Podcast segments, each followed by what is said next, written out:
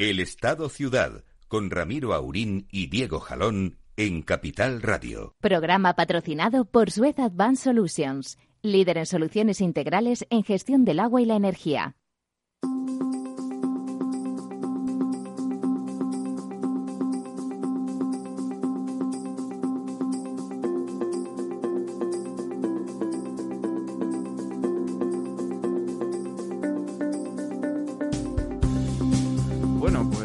Días. Aquí estamos otro miércoles más en el Estado Ciudad. Eh, hoy tenemos, está con nosotros aquí en el estudio don Lorenzo Dávila. Buenos días, Lorenzo. ¿Qué tal? Buenos días, don Diego. Y estamos eh, un miércoles más esperando la llegada de don Ramiro Aurín, que en cualquier momento eh, anunciará su presencia por aquí. Siempre al límite de lo imposible. Efectivamente, siempre viviendo al límite y el hombre que es capaz de... Llegó, llegó abrió la puerta. Eh, es el hombre que es capaz de, encontrar atascos incluso en la fase 2. y, y, lo tenemos en este momento entrando por aquí van, aquí en el estudio. Bueno, de hecho, cuando llegamos a la fase 3... mascarillas puestas hasta los corvejones, ahora, ahora se la quitan. Legionarios quiero yo aquí. en la fase 3, en la fase 3 eh, encontrará atascos eh, eh, hasta con los extraterrestres, por aquello de encuentros en la tercera fase. tercera fase, por supuesto. Bueno, perdonen ustedes. Muy... que empezamos de una puntualidad post-corona directamente, ¿no? Ya se está anticipando el cambio de régimen. Bueno, ahí andan ahí haciendo alguna cosilla, ¿no? A ver nueva normalidad. Andan, andan, la nueva anormalidad. La nueva normalidad. Bueno, muy buenos días. Don Diego, por favor, le dejo la palabra. no, pues eh, comentaros el tema de los embalses, si queréis, para, para empezar. Vamos a ello. Eh, bueno, pues una semana más eh, ya estamos, digamos, en esa en esa tendencia que va a ser descendente, pese, a que, bueno, pues ha, llovido, ha nevado incluso en los Pirineos eh, el mes de junio. Eh, bueno, que puede parecer sorprendente, pero tampoco es tan, extraño, es decir, altas. Ocurre de vez en cuando. Eh, ha habido intensas granizadas, tormentas, bueno, repartidas un poco por toda, por toda España, pero a pesar de todo, bueno, pues el calor, la necesidad de regadío, etcétera, hace que, que vaya bajando la, la cantidad de agua embalsada vaya, vaya descendiendo. Eh, ha descendido esta semana en 314 hectómetros cúbicos, que es un 0,56% del agua embalsada. Estamos en el 66,17%. Eh, Esto es, eh, bueno, pues casi siete puntos por encima de la misma semana de 2019. Bueno, está bastante bien, pero estamos eh, por debajo de la media de los últimos 10 años, no hemos llegado a esa media de los últimos 10 años y no hemos llegado tampoco a los niveles del año 2018, que, bueno, por esta... Eh, en este, Estamos eh, contribuyendo a bajar la media. Fue un año que empezó muy mal, pero que a partir de febrero pues empezó a llover de forma abundante y se remontó y la verdad es que luego a partir de más o menos de esta época se pegó a la media de, los últimos 10 años, la del 2018 y continuó así pues eh, prácticamente hasta hasta final del año, ¿no? Eh, por cuencas, pues eh, tenemos como siempre unas mejores que otras, pero normalmente... Eso no es justo, Efectivamente, son, son las cuencas eh, más o menos del sur las que más están bajando. la cuenca del Guadiana y del Guadalquivir, que son las que estaban bastante peor. Bueno, la del Guadiana, que es la que peor está, baja un 0,48. La cuenca del Tajo ya baja también, un 0,61 y la del Guadalquivir un 0,90. Mejora, por ejemplo, la cuenca del Ebro, que sube un 0,73, la cuenca del Duero baja, sin embargo, un 0,99, que es casi un 0,1 y eh, sigue subiendo un poquito la cuenca del Júcar, que se aumenta un 0,4, y también la cuenca del Segura, que aumenta un 0,09. Es decir, estas dos cuencas pues se mantienen... Aguantan el tirón. Ah, bastante bien. Y, bueno, por lo demás, pues eh, todas eh, bajan un poquito, salvo alguna... pero estamos en el mes de junio. efectivamente, estamos en el mes de junio y ya bajan pues incluso las cuencas muy del norte, como las del Cantábrico Oriental, las del Cantábrico Occidental que bajan, pues la del Cantábrico Oriental es la que más baja en estos momentos, 4%, ¿no? O sea que, pero estaban en niveles muy altos y sigue cerca del 90%.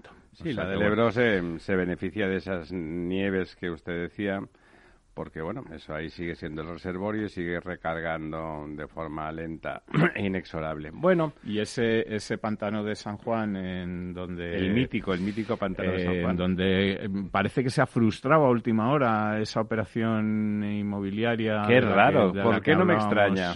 De la que hablábamos la semana pasada, en la que se preveía, vamos, o que se proyectaba la construcción de un hotel y de bastantes Un viviendas. resort en- y tal. Sí, en una zona de, de una playa que está más o menos virgen por allí, que además es la única playa con bandera azul de la Comunidad de Madrid.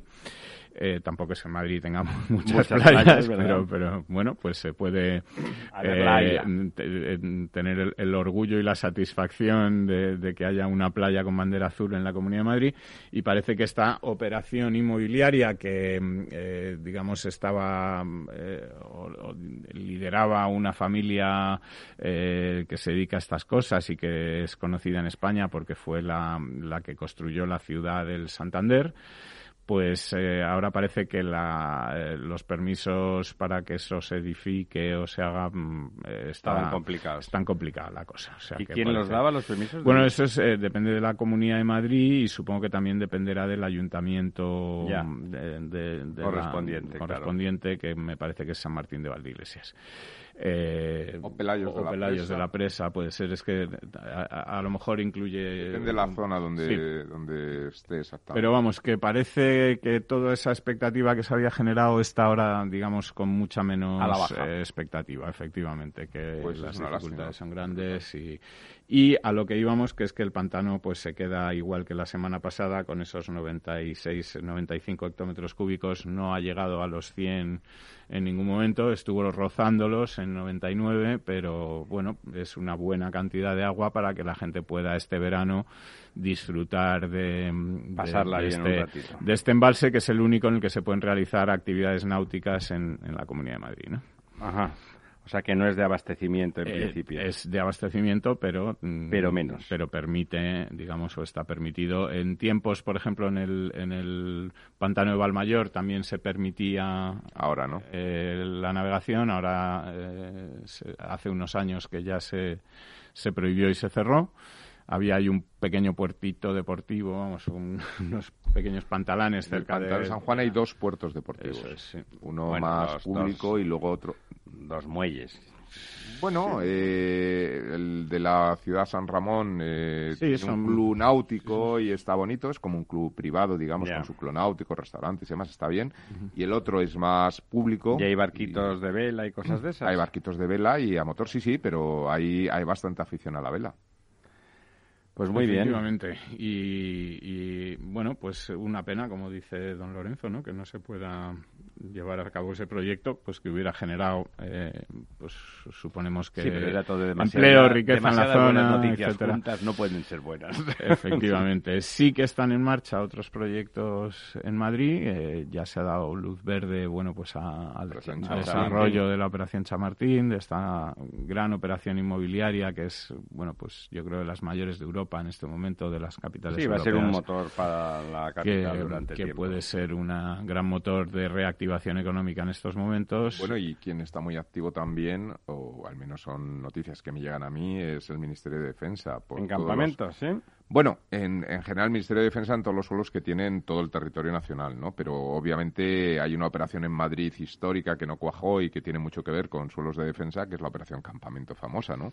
Ahora que está ya licitado el tema del cierre de la, de la- soterramiento de la Nacional Quinta eh, desde la M30, etcétera, ¿no? Pues parece que todo todo apunta a que Todo puede ser el momento, ¿no? ¿no? Porque se hace una infraestructura viaria importante que, que permitiría el acceso mejor a la zona, etcétera. Por lo tanto, parece que es el momento, ¿no? Otra cosa es que finalmente tengan la capacidad de gestionarlo o no, ¿no? Hombre, Madrid se está volviendo una gran capital global. eh, Se comenta desde muchos ámbitos. Eh, no siempre en positivo, pero es, eh, es así. Y por lo tanto, el flujo de personas y capitales tiene la dimensión adecuada para que esas operaciones cuajen, ¿no? No, y no parece que Madrid, incluso a pesar de los problemas que pueda haber en el país en los próximos tiempos, vaya mm, a dar muchos pasos atrás. Parece que está en una senda que trasciende ya ah, trasciende la política local. Eso llegó a pasar también en Barcelona, pero como sabemos, eso allí sí que está completamente en retroceso y la política local en todos los niveles, más en los niveles muy locales que en los niveles nacionales, pues afecta decisivamente a la capacidad de inversión. Aunque esto le gustará mucho a don Diego, la señora Colau ha, sacado montones de plazas para convertirlas de parking, de, en las, pegados a las aceras, para convertirlas en terrazas, las denostadas terrazas. Ella probablemente ahí tienen mucho que ver, ahí tienen mucho que ver que me dice, me dicen mis compañeros desde, desde el, el de esto que no, Ah, que no le toque el plástico. el plástico es el del micrófono, ¿eh? no, no, malentiendan ustedes nada. Eh, que es verdad que nos ponemos una especie de, de profilácticos en los micrófonos y hace muchos ruiditos. Y uno tiene la manía de con las manitas hacer cosas. Pues la, pues me imagino que la operación de la señora Colau que me sorprendió gratamente, o sea, hacer que la gente de la microeconomía de la hostelería, de los bares, etcétera, que están pasándolo muy mal, pues de golpe tengan esa salida. Aquí en Madrid se articuló desde el primer momento Almeida, que lo ha hecho muy bien en general, y allí, pues bueno, me imagino que el Partido Socialista, Colboni y los otros, que son gente normal, entre comillas, y además que pues han, decidido... Fíjate, Barcelona... con un clima formidable, claro. Primero por el clima y segundo por algo que eh, lo que es el centro de la ciudad le falta a Madrid frente a Barcelona y son las grandes aceras. O sea, el ensamble de, de Barcelona tiene unas aceras con una dimensión más que suficiente como para poner terrazas en todas partes. En Madrid, cuando te metes en el centro, depende, ¿no? Es una ciudad eh, más con un desarrollo gótico, con aceras mucho más estrechas, calles estrechas. Barcelona, sin embargo, el barrio gótico también tiene esa parte, pero se ha sí, prácticamente todo. Y, sin embargo... No, no, sí, el problema con las terrazas era la, la fobia que la señora Colau, desde que llegó al al, a la vara de mando en el ayuntamiento, pues había enfilado, ¿no? Se, quejaban, les perseguían, o sea, ibas a... Bueno, a la, señora Colau lo que le tiene que haber dado un susto tremendo es esta campaña publicitaria de, Cataluña, ¿no? En la que animan al turismo a venir. Ella también ha participado. Ella no, es que estamos todo el rato poniendo por delante como que la señora Colau tiene todo el protagonismo en el ayuntamiento y ahora no es así. Ella aprovecha para capitalizar lo que sea, pero no es cierto. El, el Partido Socialista, digamos, te, se cobra su apoyo intentando captar ese público que no es fácil para la Colau, ¿no? Ese público pues de pequeños empresarios o de emprendedores de hostelería, gente sencilla pero que sabe lo que le conviene y seguramente no, es muy amigo de la Colau y entonces ahí intentan capitalizarlo y bueno, y están ya han, han habido varias iniciativas, todo el rato a rebufo de Madrid sí, no, pero yo, me refería a esta campaña del gobierno catalán. Sí, sí, eh, sí. Eh, esta campaña tan surrealista en la que dicen que lo bonito es estar unidos y que estamos deseando que vengáis. Sí, sí, así, realmente ha sido, ha sido de sonrisa, ¿no? yo creo que alguno de ellos le debe haber hecho tragarse más de un sapo, ¿no? Antes de sacar esto, es decir, no sé, no me imagino el, me imagino el briefing ahí con el señor Torra y algún Esto usted no lo entiende porque usted, usted es de Madrid, a pesar de que es del Atlético, que siempre es una cosa más más tolerable, pero usted esto no lo entiende, porque es que una vez que estamos diciendo esto, ¿qué esto qué quiere decir? Pues, home, pues que farem negoci, tot funcionarà, entens? O sea, nosotros, nosotros seremos igualmente independentistas. pero esto no tiene nada que ver con que usted venga y gaste, compre la Coca-Cola, la compra allí usted, bueno, la cola que usted quiera, estamos planeando una catalacola, que además queda el nombre, lo estamos estudiando porque queda muy bien, ¿no? Tiene que ver con, con todas estas cosas. Eh, o sea que no, no tiene nada que ver. Nosotros queremos nosotros a lo nuestro, pero usted venga y gaste allá. Pues sí, sí, bastante. Usted que es del Atleti, además, le haremos la, ola en algún momento, sobre todo si pierde. Bastante surrealista ha sido el tema. Oye, eh, he leído en el Ágora Diario eh, que, que, hay una eh, investigación que aprovecha, digamos, todos los análisis que se hacen en las aguas residuales y que sería muy interesante a la hora de prevenir rebrotes del COVID, ¿no? Cuéntanos un, poco, Ramiro. Eh, es una... Se ha hecho en Barcelona, ¿no? Bueno, es una iniciativa que en general parece, digamos, en el mundo hay una, no una tradición, pero sí hay una línea de trabajo en, en algunas ciudades en Barcelona una de ellas, de seguimiento de las enfermedades a través de las enfermedades importantes o graves o que de alguna forma son sistémicas a través de, mm, de, las aguas residuales porque ahí va la excreta de las personas sí, y también, también se analiza el, consumo de drogas en las ciudades todo ese tipo de cosas. como son los, los, los, residuos de las personas pues resulta que ahí realmente se detectan. Como es muy masivo ¿eh?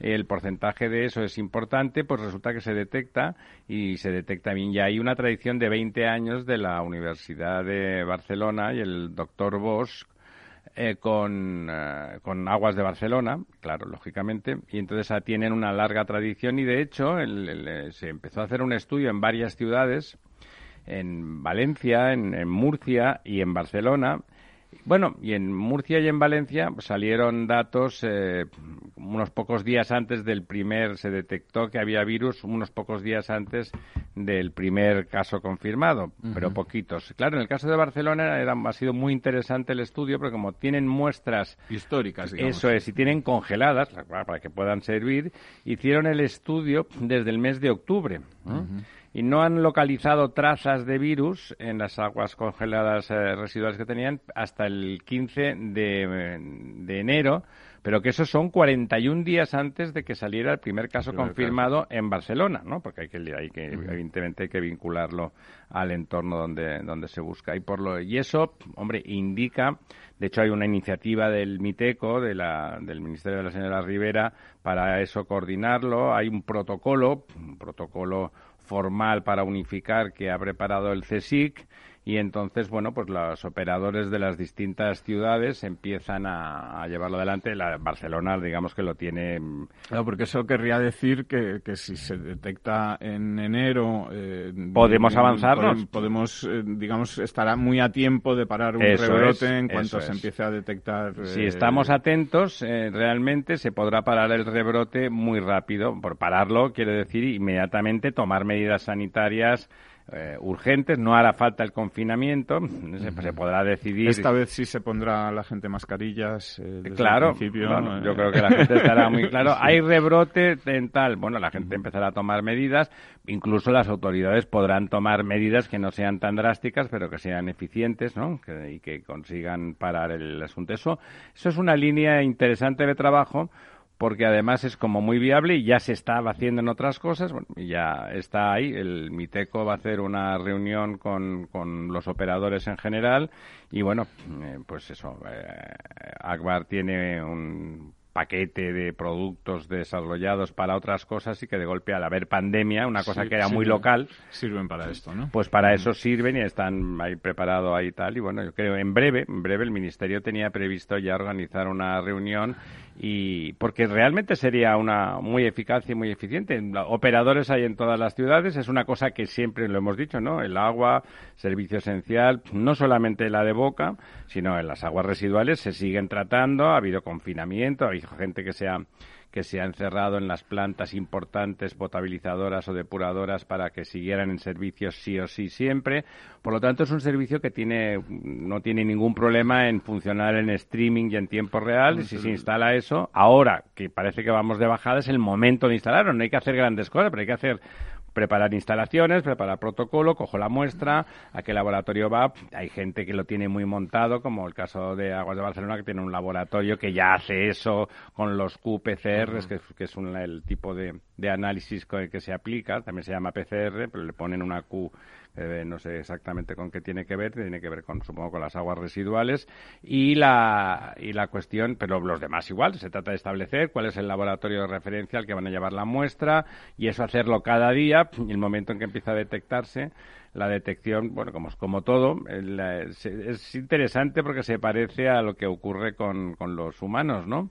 También hay procedimientos que te dan más falsos positivos o falsos negativos, hay que hacer un Mm. target más amplio, bueno, lo, lo mismo, con la ventaja de que allí no tienes que estar disponiendo de la persona y hacerle cosas, ¿no? Sino tienes el agua ahí, las tienes las muestras y se trata de ah, pues, apurar y hacer un poco más de gasto, digamos, de, de dedicación y tener más objetivos. Nada, y realmente parece que pues una línea ilusionante en el sentido de que puede evitar la catástrofe de golpe. ¡Pum! Nos entran en el hospital de golpe 300 infectados de un día para otro. Eso no tiene por qué pasar, porque en cuanto haya los primeros síntomas que sean más de una persona, porque hombre, los restos de una persona pues pueden diluirse enormemente, a pesar de que los procedimientos son son muy importantes. Pero digamos ¿no? que sí, claro, si se detectaron casos en enero, se supone que no habría demasiada No, gente habría pocos, efectivamente. Bueno. Eh, suponemos que habría pocos. Suponemos. ¿eh? Porque todo esto luego tardan 15 días más en tal, pero serán 41 días antes del primer. Es decir, tiene usted razón, don Diego, en que eran suficientemente pocos como, Como para, que no todavía. hubiera todavía un, un colapso de hospitales no, o, o un ni, ni, ingreso na- ni masivo. ningún caso detectado. Sí, o sea, tres es. son tres fases de esas de 14 días que dicen que Sí, sí. en que el, en que se reproduce el virus y se manifiesta con virulencia y valga la redundancia, ¿no?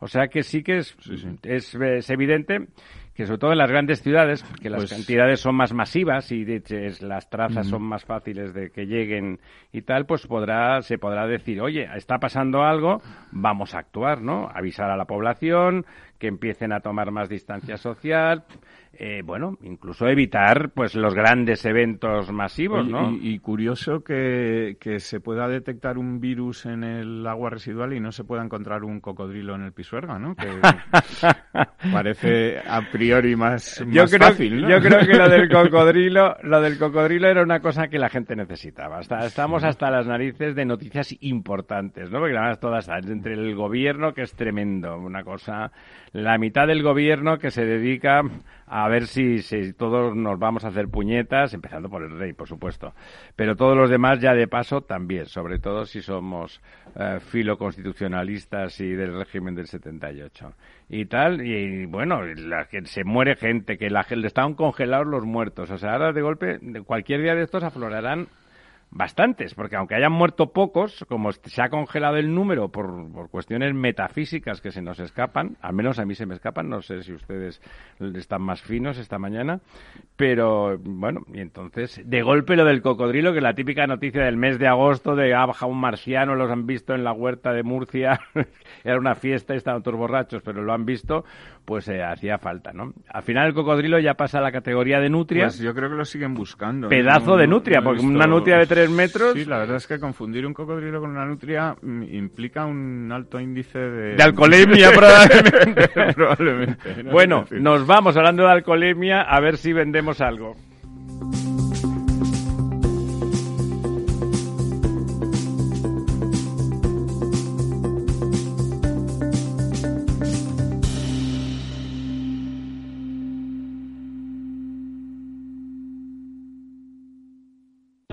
Capital Radio existe para ayudar a las personas a formarse y conocer la verdad de la economía.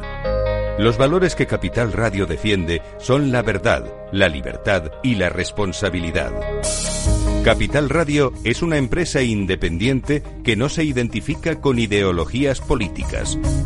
Capital Radio está aquí para ayudar a las empresas a comunicar cómo crean valor. Capital Radio apuesta por empresas sostenibles, transparentes y comprometidas con la sociedad. ¿Y tú? ¿También quieres trabajar por un mundo mejor? Aquí tienes tu sintonía.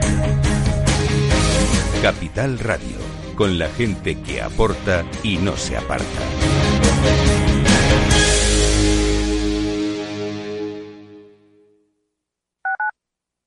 Capital Radio. Si te gusta la cocina gallega de siempre, en el Mesón Gallego 1 y el Mesón Gallego 2 encontrarás los mejores pescados y mariscos de las costas junto a recetas de la Galicia interior, además de las carnes de Sanabria y los mejores embutidos de Zamora y nuestra terraza. Te esperamos en la calle Muller 35, teléfono 91 579 3623 y en la Plaza de la Remonta 13, teléfono 91 579 0769. Una recomendación del programa gastronómico Mesa y Descanso. Gráficas Naciones. Más de 50 años de experiencia en el sector de las artes gráficas. Apostamos por la última tecnología tanto en impresión offset como en digital y gran formato. Realizamos todo tipo de impresión. Tarjetas de visita, folletos, libros, vinilos, decoración y montaje de stands. Más información en el 91 629 2145 o en gráficasnaciones.es.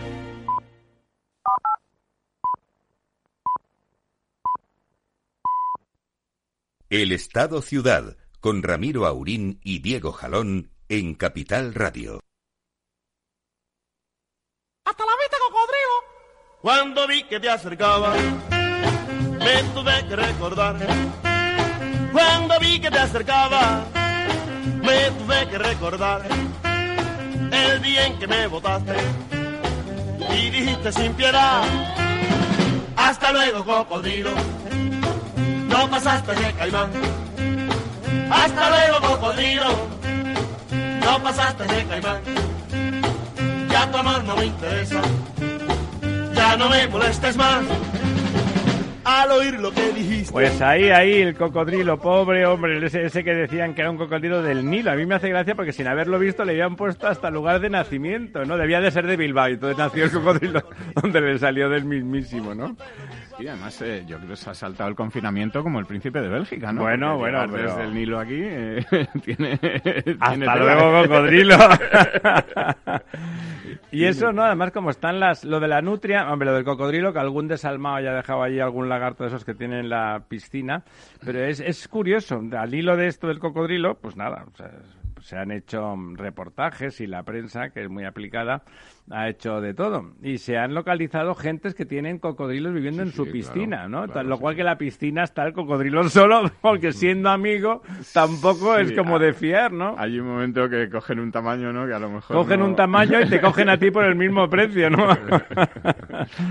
Efectivamente, pues nada, parece, parece que siguen ahí buscándolo. ¿eh? Siguen buscándolo, que- sí, hombre. Porque además, fíjese Hombre, usted... más en el Pisuerga, ¿no? Porque- Sí, sí, es, Es que hablábamos de está playas- entre el Pisuerga y el Duero, ¿no? Porque ahí la Sí. desembocadura del Pisuerga en el Duero es ahí cerca de Simancas y debe estar... Pero esa zona que es bonita y además Sí. ahora que están las aguas pues bastante limpias con la falta de actividad industrial y además en el y claro es delicado porque hablando de playas fluviales en, en las ciudades del interior Valladolid tiene una bonita playa en las Moreras donde la gente pues va a tomar el sol y a bañarse claro te aparece la lagartija y te pone bueno porque es delicado que no no es no es Nueva York pero tiene ese entorno tiene mm, casi medio millón de habitantes entre unos pueblos y la ciudad y tal no bueno, a ver qué. De todas formas, le digo yo a usted que sin ser un cocodrilo, una nutia de tres metros, acercarme no me acerco, porque eso es como un león marino.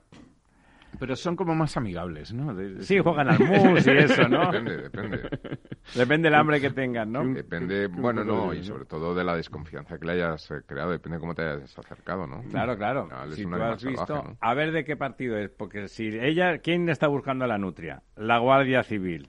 Como la nutria sea del PSOE, se los mira malamente, claro. bueno, don Diego, cuéntenos, cuéntenos cosas de, que estén pasando en el mundo, que parezca que todo está que estén normal. pasando en el mundo. Hombre, pasan, en el mundo pasan cosas, ¿eh? Es como en Cataluña. Como en ¿no? Cataluña, que siempre pasan cosas, sí. efectivamente. Pues mira, a mí me ha llamado la atención hoy una noticia que publica el diario El País y, y, en fin... Eh, Habrá que creérselo, ¿no? Quiere eh, decir, sí, que, que dice que hay eh, siete patronales de, de ingeniería Ah, sí, que, están, quejado, ¿no? que están demandando a INECO pues por competencia desleal, ¿no? INECO, mm, eh, bueno, estas empresas eh, dicen que INECO, que es una ingeniería que Del Estado. del Estado, Es dependiente, una ingeniería que se dependiente del Ministerio de Transportes, ¿no? Inicialmente es la- era siempre fue pública, la dedicaban a las cuestiones ferroviarias y luego ya pasó a mayores y se dedicaba absolutamente a todo. Y entonces en los tiempos, ahora es sangrante, siempre ha sido sangrante la situación como de privilegio, ¿no? Pero o en tiempos en que ahora hay muy poca contratación, hubo tiempos en que no había nada, ¿no? Después de la crisis y se le llevaba todo Ineco encima, ¿no? Con lo cual, bueno, pues la verdad es que siempre ha sido delicado, ¿no? Sí, lo que dicen las empresas es que, bueno, que, la actividad de INECO pues eh, está reduciendo el, tamaño del mercado que queda libre para los demás, que, ya es pequeño de per se. Que está, digamos, mermando la competencia y que recibe, bueno, pues continuos Tratos y encargos, pues de, Directos, de Naire, de Adif, de alta velocidad, de Renfe, de AENA, en fin, de bueno, pues lo que vienen siendo sí, y habría que ver eh, gran cantidad de empresas públicas que la cuestión es por qué no compite usted, ¿no? claro, está, no, la existencia de empresas públicas no pasa nada si entra a competir en el mercado. en el Reino Unido ¿qué, sentido tiene una empresa pública en un mercado libre, digamos, o en un mercado que está liberado? Es decir, eh, ¿qué sentido tendría que hubiese una telefónica pública o un eh, no, sé, una cadena de supermercados pública. Bueno, hay algunos, algunos dentro del gobierno que, Pero lo que quieren es que solo haya eso, es decir, que bueno, es, otro modelo, ¿vale? Pero que si hay un mercado libre donde hay empresas, ¿para qué vamos a meter una empresa pública a hacer el problema, el problema de esto, la clave, yo creo, es la que ha dicho Ramiro, el tema de los concursos, ¿no? O sea, el tema de competir, ¿no? Eh, claro, para una empresa pública, yo soy AENA o soy ADIF, y la verdad es que desde un punto de vista formal es muy cómodo la adjudicación directa a una empresa pública, no tienes que sacar ninguna licitación, no tienes que hacer nada, sino, oiga, hágame esto. Pero claro, desde el punto de vista del consumidor o del ciudadano... Económicamente, eh, ¿cuánto cuesta? Bueno, vamos a ver, es que esta adjudicación directa, si no hay concurso, es la más eficiente, es la asignación óptima de recursos, pero resulta que vale un 20% más. O a lo mejor no, a lo mejor es la más eficiente. Pues que compitan y que gane eh, esta, esta ingeniería. Si no hay competencia es muy difícil que sea la más eficiente. Probablemente no. Da igual quién lo haga. Si no hay competencia es muy difícil apurar. Pero que en cualquier caso, como ciudadano, deberíamos exigir que se compita efectivamente, aunque, se la, aunque lo gane efectivamente esta empresa pública. Sí.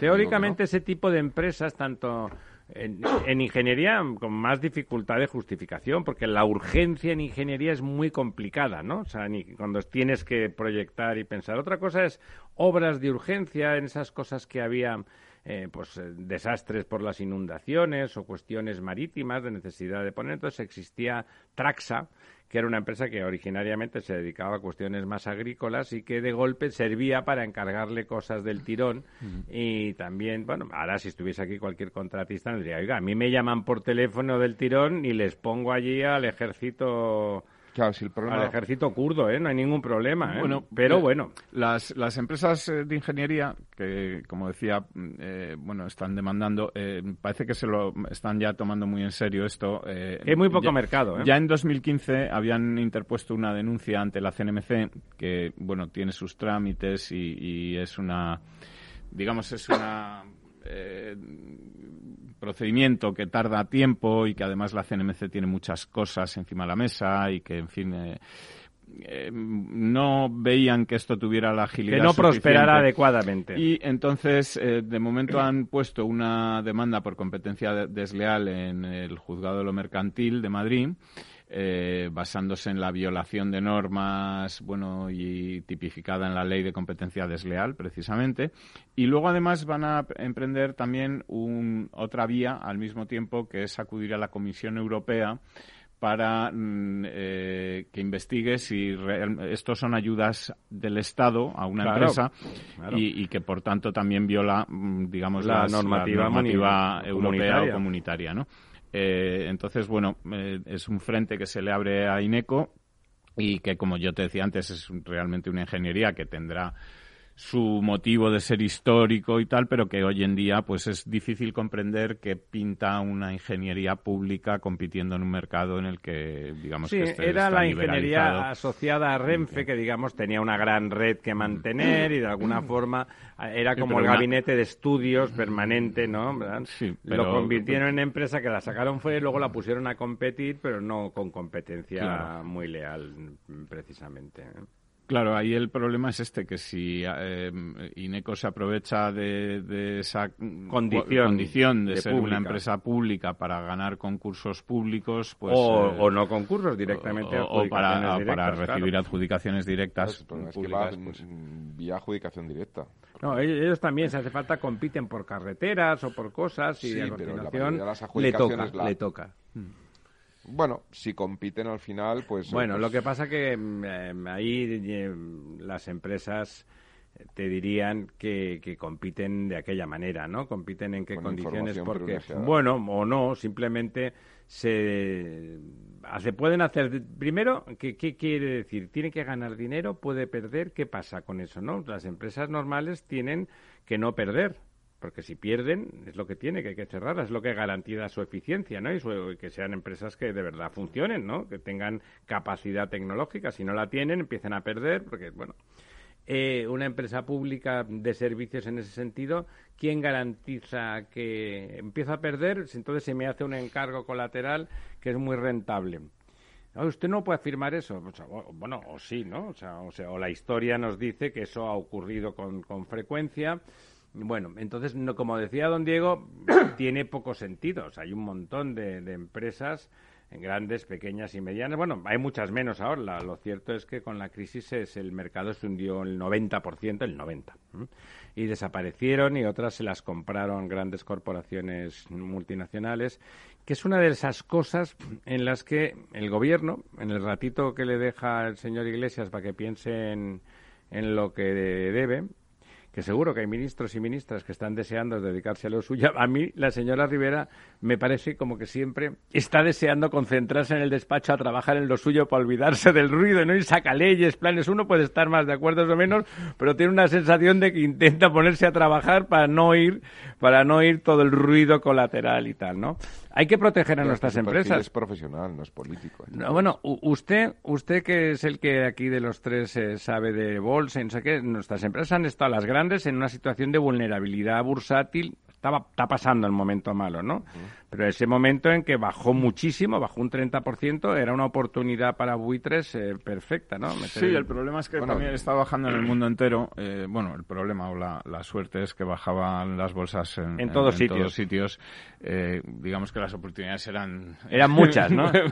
muchas y muy variadas. En España siempre la bolsa siempre está barata. Y, luego hemos visto además que hay empresas, grandes empresas que podrían concitar, digamos, el deseo de inversores, como por ejemplo Repsol, eh, que sin embargo se ha manejado muy bien, ha sabido... Tiene una buena dirección, Sí, ¿eh? y ha, sabido además eh, conseguir financiación y conseguir liquidez y, conseguir el apoyo de, bancos y de, ha, lanzado unos bonos que han tenido una acogida muy buena en el mercado y se está defendiendo mucho mejor de la, de la crisis, de esta breve crisis que a lo mejor luego se prolonga en el tiempo. Bueno, que, en, su que en su negociado ya venía de, antiguo. venía antiguo y, y sin embargo otras grandes como BP, por ejemplo, pues ha anunciado 10.000 despidos y, que se tiene que replantear toda su estrategia y, volcarse más en las renovables, que parece que esto Repsol ya lo había, ya lo había hecho, ¿no? Hacía, hacía un par de años o tres, ¿no? De todas formas, yo, eh, bueno,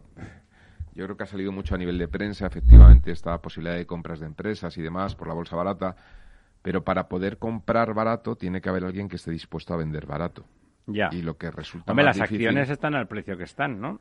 Sí, pero eso no quiere decir que estén a la venta. Quiero decir, eh, también tiene usted razón. Sí. El hecho de que se, se, haga una transacción de una sola acción ya marca precio pero eso no quiere decir que, que haya más gente dispuesta. Claro, dices, no, es que ahora resulta que puedo comprar al 30% de su valor una compañía como ACS porque ha caído en, en bolsa, tal, no sé qué. Dices, me parece muy bien, pero ¿quién te la vende? ¿Cuántas acciones? Porque a lo mejor vas, compras al 30% de valor, pero compras el 0,03% de la compañía, ¿no? Tiene que haber, digamos, paquetes grandes dispuestos a vender.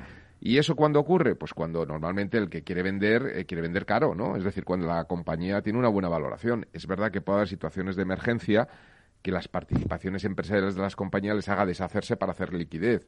Y ahí es donde yo creo que el Banco Central Europeo ha estado muy, muy ágil y, los bancos en general para dar liquidez a esas empresas para que no necesiten soltar participaciones y malvender, digamos, ¿no? Y tirar de deuda porque al final esto es una situación transitoria, es decir, esto es algo que pasará, tardará más cuando seis meses más o un año, pero al final pasa, ¿no? Cuando lamentablemente en las empresas eh, industriales, que son corporaciones que no son una simplemente poner dinero y sacar dinero. O sea, organizar una corporación industrial necesita know-how, necesita generar mercado, tecnología. O sea, es una cosa muy compleja, ¿no? A veces nos olvidamos y nos parece que todo es eh, poner una Coca-Cola o, o, vender algo, ¿no? Es la corporación industrial, la corporación, las grandes corporaciones de servicios con mucho I más D y tal.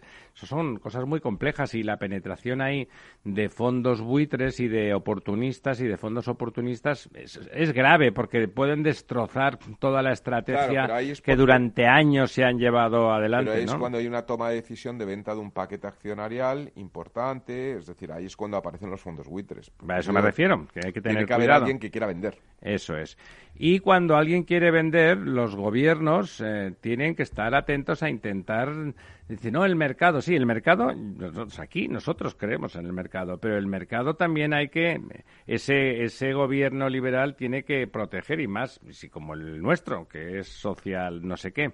¿eh? No, y sobre todo cuando hay empresas estratégicas, que hay empresas que realmente tienen un, peso estratégico dentro de la, de, la economía y además lo hemos vivido ahora con el tema del, del, coronavirus, ¿no? Es decir, cómo nos hemos encontrado sin tejido industrial para un problema estratégico. Nos encontramos con el tema famoso de Endesa. Hay que retroceder entonces, pero eso una, fue muy importante. Endesa era la fue un auténtico desastre. Era la gran eh, eléctrica española, consolidada, con unos activos en Latinoamérica. la, han quitado valor. La no, no, no, ha desaparecido como empresa eh, significativa. Hombre, es una eléctrica y tiene activos, pero los activos los tiene en España. Todos los demás los han troceado, los han han quitado. en él, llamar que ha saqueado con dividendos sería excesivo, pero no, no, ha hecho nada de reservas, ha recuperado la inversión a base de un reparto de dividendos exhaustivo de todos los márgenes que se generaban y bueno, la empresa como gran competidora del mercado de energía que era, lo era Endesa en el mundo, pues, sí, a ver, yo, yo pues creo que aquí hay, dos, dos, cosas que no deben ser. Primero, em, eh, el, que haya una empresa pública italiana, que es una empresa pública. Es pública. Haciendo eh, este tipo de manejos por ahí, pues em, no debería ser. Eh, no es un actor, no es un actor en igualdad de condiciones. Exactamente, no es un actor en igualdad de condiciones. Y ante esa circunstancia, pues es evidente que, que el gobierno español debería decir em, oiga, pues debería haber hecho algo, ¿no? Eh, otra cosa es que fuera una empresa privada que compra otra empresa Don Diego. Como, como en realidad la operación surge no porque Endesa se ponga a tiro, como decía muy bien don Lorenzo, sino porque hay una operación gubernamental eh, equivocada manifiestamente, donde se quiere promover que otra que otro competidor le haga una OPA en unas condiciones económicas eh, no equitativas para los accionistas y resulta que en la dirección había gente competente que dijo, oiga, de esto nada. Y entonces se desencadena una guerra y acabamos perdiendo tal. Ahí lo que fue es al revés. Ahí el, factor gobierno eh, jugó de forma negativa y, provocó que al final pues apareciera no era un fondo buitre, pero era una empresa ventajista, una empresa pública. cuenta usted, don Ramiro, de que un gobierno intervenga y salgan mal las cosas es eh, inaudito. no, pero ahora, ahora hay, hay movimientos en Europa que afectan a empresas españolas que, que quieren que se quieren vender y tal. Entonces, claro, o sea, la posibilidad de que llegue alguien en esa compra que lo va a hacer un gobierno extranjero o un accionista que es fundamentalmente un, tiene una parte de, gobierno extranjero importante y que bueno, o sea, aquí a lo mejor ingenuamente se jugó a construir campeones europeos. La verdad es que es difícil en Europa, eh, empezando por España, el nacionalismo identitario sigue pues, funcionando, y no solamente en Cataluña, en el País Vasco, en España, en Francia, en todo eso, la construcción de campeones no acaba de ser verdad. A mí me importa un bledo si una empresa española es gallega, andaluza, madrileña o catalana, lo digo de verdad. Pues En cambio, cuando salimos de las fronteras, eso empieza a ser un poco más complicado, ¿no? Y habrá que tener atención porque, bueno, estos días están saliendo algunas noticias de que de que Suez podría pensar, había un fondo, había justamente un fondo canadiense que quería rotar activos para ganar margen, y ya saben ustedes, los fondos, menos, menos algún tipo de fondos que son muy tranquilos, fondos de, de sindicatos de trabajadores, de, de cosas así, que son para generar pensiones y que no quieren ningún riesgo, algún fondo soberano. Los demás, entre los buitres y los no buitres, siempre lo que quieren es rotación, ventas, márgenes y reparto de dividendos, ¿no? Y, y ahí, y ahí, bueno, o sea que no, que, que una de las cosas que querían vender se planteaban eran activos norteamericanos y, los, y Akbar. Akbar, que es una pieza cotizada porque tiene mucho know-how, tiene, tiene activos, tiene buenos contratos en todo el mundo. Bueno, Bueno, pues estamos ¿Cómo se una haga empresa eso? estratégica. ¿Qué? Una empresa claro, estratégica. ¿cómo y el se haga gobierno tendría eso? que tomar nota, ¿no? Bueno, el, claro, el gobierno hay una parte que estoy seguro, porque el PSOE, da igual, con- el, otro día, lo, lo comen- no sé si lo comentamos aquí o era en el periódico, eh, muy interesante, no, lo, lo publicaba La Vanguardia y yo me hice eco. Eh, Echevarría, el que fue el CEO durante presidente de Nissan Ibérica durante mucho tiempo y que promovió realmente la, cuando estaba hundiéndose la empresa la llegada de los japoneses, los japoneses le dijeron, no sé si lo leyeron ustedes, los japoneses le dijeron, hombre, en el año 80, eso era el año 80, le dijeron, hombre, es que ahora van a ganar los socialistas, es cuestión de tiempo que ganen los socialistas. ¿Qué van a hacer con las empresas los socialistas? No, son marxistas, en aquel momento todavía no habían renunciado, entonces Echevarría se hace presentar a, a González, que no le conocía, y González no tiene ninguna duda, se pone a disposición, se reúne con los japoneses, le dice que no se preocupen, que él va, que lo del marxismo es una broma que tiene fecha de caducidad y que él cree en una España llena de empresas que trabajan, que producen riqueza, que crean empleo y que ganan dinero, claro, ¿no? O sea, que él cree en eso y que no se tienen que preocupar para nada. Lo hizo también que convenció a los japoneses y se vinieron a, a Motor Ibérica, ¿no? Ese tipo de comportamiento, claro, es de alguien es verdad que González, uno puede pensar lo que quiera de él, pero que creía en el mercado lo demostró y que creía que había que estar en Europa y que tenía que estar todo lleno de, Hasta en la OTAN. de empresas, exactamente, ¿no? Sí, él sí, él lo hombre, creía hombre, firmemente. ahora que cogemos escala, eh, el Partido Socialista gana las elecciones en octubre del año 82. 82, sí. Esto es prácticamente enero del 83, quiero decir, finales del 82, ¿no? En lo que formas gobierno Sí, sí, sí. y realmente te sientas en la Moncloa, estás el 1 de enero del 83. El 1 de enero del 86, tres años después, ya éramos miembros de la Unión Europea. La Comunidad Económica sí, Europea, sí. entonces, ¿no? Eso estaba pactado con Kuhl, lo había, lo había aplacado Sí, sí, Paco pero ¿qué Ordóñez. decir? Que, que son tres años, ¿eh? Oye, Sí, lo sí. que está, Tres lo que está es nada. revuelto es el, el mercado energético, vamos, el, el Claro. sector energético, pero, pero sobre todo el de los hidrocarburos, ¿no? Eh, primero porque están subiendo los precios de la gasolina y del diésel, no sé si habéis parado Sí, a ha echar- empezado a subir todo, pero claro. ha subido con la velocidad con la que no bajó, como, Como siempre. casi siempre. Eh, y, pero luego, por ejemplo, ha salido una noticia que a mí me ha llamado mucho la atención, que dice que es que el País Vasco eh, subvenciona, está subvencionando ya con 2.000 millones de euros la compra de coches diésel. Eh, Está jus- chatarrando diésel a base de comprarlos, ¿no? no, no, no, no. Ah, no, la compra de coche nuevo. eh, para que usted compre un coche diésel y le dan subvención si compra un coche diésel nuevo, ¿no? Es decir, eh, en contra de todo. Qué interesante, en contra del- Miteco. El gobierno, el- etcétera, tal, pues eh, eh, parece que los vascos se han dado cuenta de que, hombre, comprar un coche diésel nuevo. eh, para vender o digamos achatarrar un diésel viejo eh, ayuda mucho a que haya menos emisiones y Sí, además porque además es verdad. y además ayuda mucho a la industria automovilística en general, porque, oye, la gente lo que quiere hoy en día comprar, pues eh, son coches que uno pueda usar por ahí, ir por la carretera con ellos, porque pues, hace... Sí, los eléctricos son urbanos. Sí, es que mira, hace muy poquito Iberdrola acaba de terminar una cosa que han llamado el mapeo de los puntos de recarga en España Y y, hay 3.600 puntos de recarga en España. ¿no? Es decir, que usted tiene 3.600 sitios para compa- compartir con los otros 47 millones de habitantes eh, para recargar. Puntos individuales. eh, puntos individuales, es decir, para que nos entendamos, 3.600 enchufes, Enchufes, eh, sí, sí. públicos colocados por ahí por, el, por la geografía española para recargar su coche. Entonces, Es evidente eh, que es eso no da evidente, para nada. eh, que, que subvencionar este coche o obligar a que se compren coches eléctricos ahora mismo Es pues, como obligar a lo de las mascarillas cuando no Sí, había, ¿no? No, no tiene, mm, digamos, mucho recorrido, ¿no? Y el gobierno vasco, pues, está haciendo esto o dando este paso completamente distinto al de, al de digamos, el, el gobierno central o el, el ministerio de doña Teresa eh, Rivera. Teresa Rivera. Eh, Además, los coches nuevos diésel son mucho una de las más cosas, eficientes y menos una de las contaminantes. cosas que, que, que hay en esta ley nueva eh, de transición o de, de- que ha- que- de transición energética que ha sacado o que quiere Sí, ha sacado el borrador, sí. es que, que quiere que se apruebe el ministerio es que por ejemplo quiere prohibir la búsqueda de petróleo en eh, territorio español, eh, aguas eh, territoriales, etcétera, búsqueda y extracción de hidrocarburos en, en España, ¿no?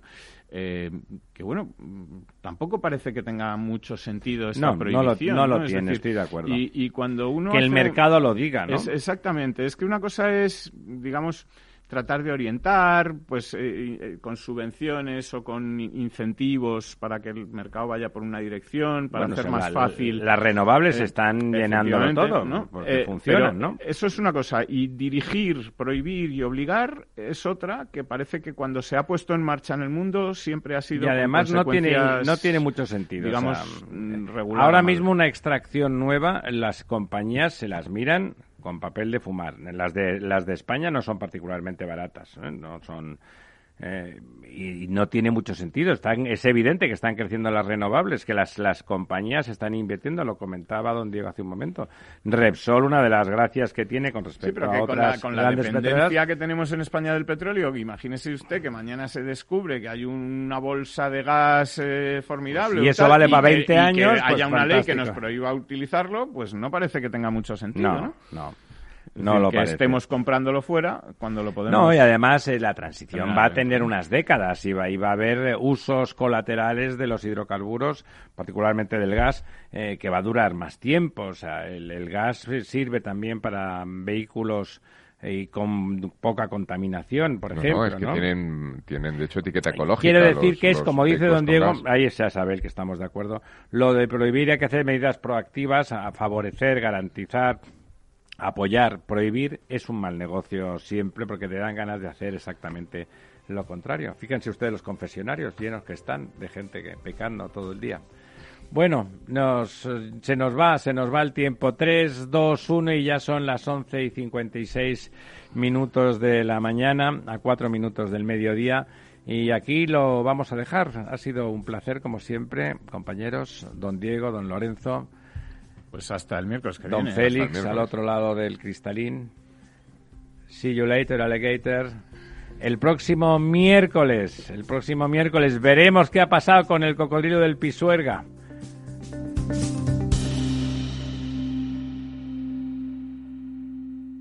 Programa patrocinado por Suez Advanced Solutions, líder en soluciones integrales en gestión del agua y la energía.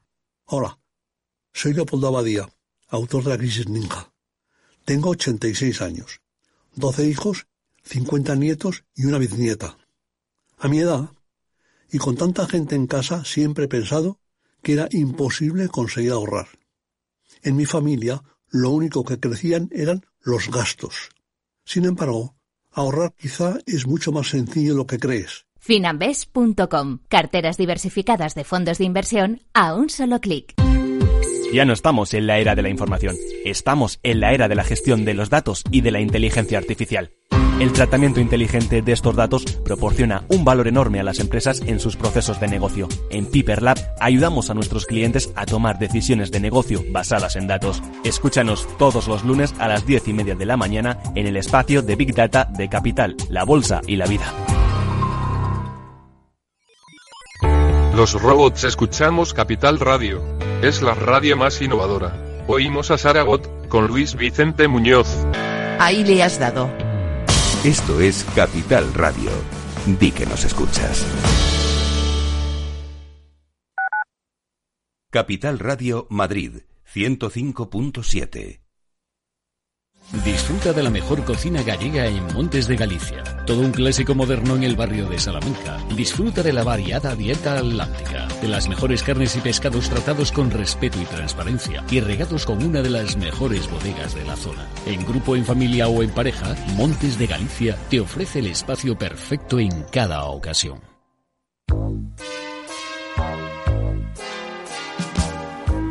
Bueno, la siguiente consulta nos llega desde Bulgaria, desde Sofía, la capital. Julen, buenos días. Muy buenos días, eh, señor Vicente y señor Betty Durante. ¿Sigue usted Capital Radio en Bulgaria? Sí, hombre, lo cojo por internet cada día, ¿eh? Capital Radio es el que mejor lo, lo, lo, lo capto, vamos, en- inmediatamente.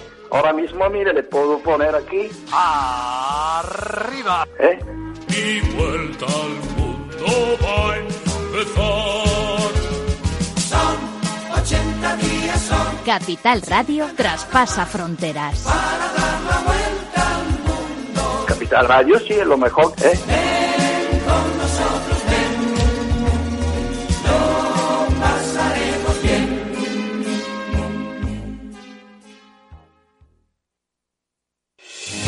¿Está pensando en montar una empresa pero no se atreve a dar el paso en solitario? Busca una marca conocida y consolidada que le respalde.